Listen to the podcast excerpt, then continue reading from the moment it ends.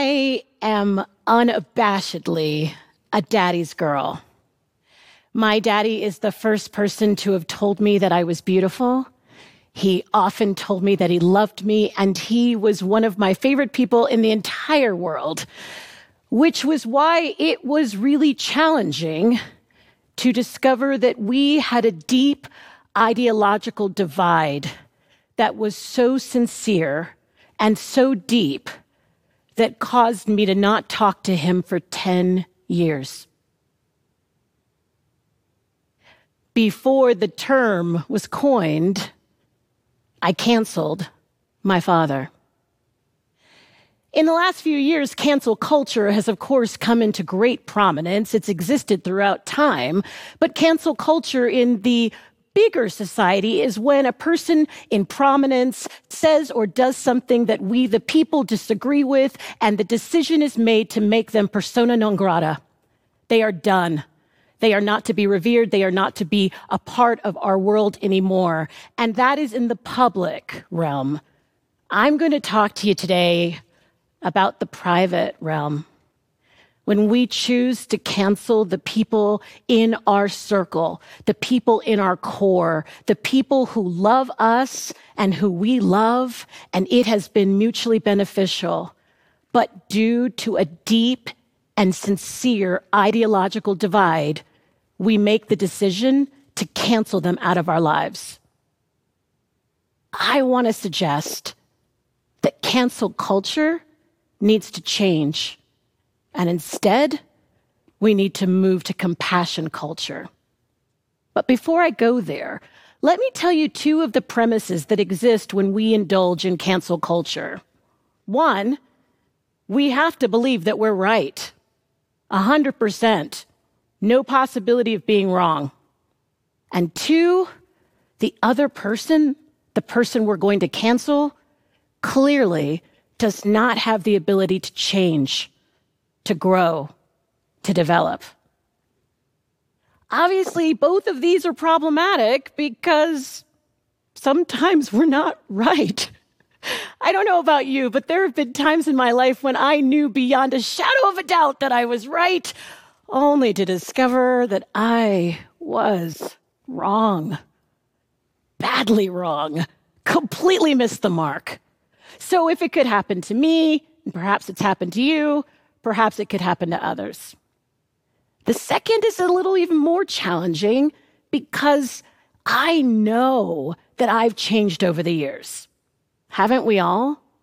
Though the core parts of Betty have pretty much stayed the same, there have been key elements that have changed drastically. The Betty of eight years old was not the same as the Betty of 18, which was not the same as 28, which was not the same as 38. I've changed. And if I'm able to change, shouldn't I extend grace to believe that others can change too? So, what should we do? Instead of canceling people, we should use the tool called compassion. I find the definition of compassion is a fascinating one, and it's not one that I hear people talk about. Compassion means to suffer with someone, to suffer alongside them.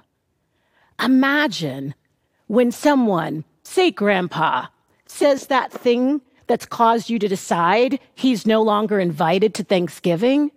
What if instead we chose to suffer alongside him? We decided that our love was so big, so deep, so strong that we were willing to suffer even when it could be potentially painful. Now, let's be clear. I am not denying anyone's right to cancel anyone else. What I'm suggesting is that maybe that's not the best way. When we think about the situation with Grandpa at Thanksgiving, if we choose to cancel him, we are no longer in proximity to him. Not only do we not get to hear his point of view, we don't get to share ours. What if we're the only person, because of our deep connection and love and affection for our grandfather, and substitute anyone you choose? What if we're the ones to plant seeds of change, seeds of influence, seeds of difference. Now, to be fair, I cannot promise you that just because you plant the seed that it will get water, that it'll get any sunlight or even a little fertilizer. But what I can tell you is that if you don't plant it, who will? I find it interesting, this idea of suffering alongside someone. It means that we are choosing to value the totality of the person rather than one particular aspect, like a framework or a mindset or a belief system. We're choosing to believe that the entire person is more valuable than any of the individual parts. And I found an amazing duo who demonstrated this beautifully. Perhaps you've heard of them. The late justices Ruth Bader Ginsburg and Antonin Scalia were close, close friends. And they were completely divided in terms of belief systems. In fact, Antonin Scalia once said, What's not to like other than her thoughts on the law? he believed she was wrong. She believed he was wrong. They did not shift in that point of view whatsoever. And yet, they had tea together every week. And every New Year's Eve, they spent it together with their families. They went on family vacations together. They chose to suffer with each other rather than to cancel each other. Their love and respect for each other continued to grow even though they never saw eye to eye. I imagine that curiosity might be a part of that. That if we choose to be curious about that which is different, we might discover something along the way. After all, if we are who we are because of our lived experiences, isn't that true for someone else? And have we ever decided to use that tool of empathy, of walking a mile or so in someone else's shoes to really discover the context for why they believe what they believe? Now, by now, you're probably saying, yeah, okay, Betty, this sounds good. But what about you? What about you and your dad? It's a fair question. After 10 years of not talking to my dad, I picked up the phone one day, called him, and said, I bet if it were up to you, you'd probably go back in time and change some things. I know I would. But since we can't, how about we start again?